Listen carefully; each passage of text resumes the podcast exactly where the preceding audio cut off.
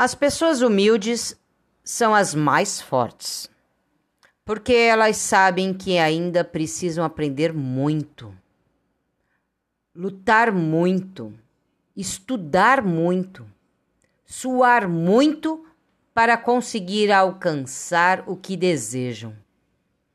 O humilde não se vangloria quando conquista uma vitória, pois ele sabe que fazendo isso é deixar a porta aberta para a inveja e para o fracasso.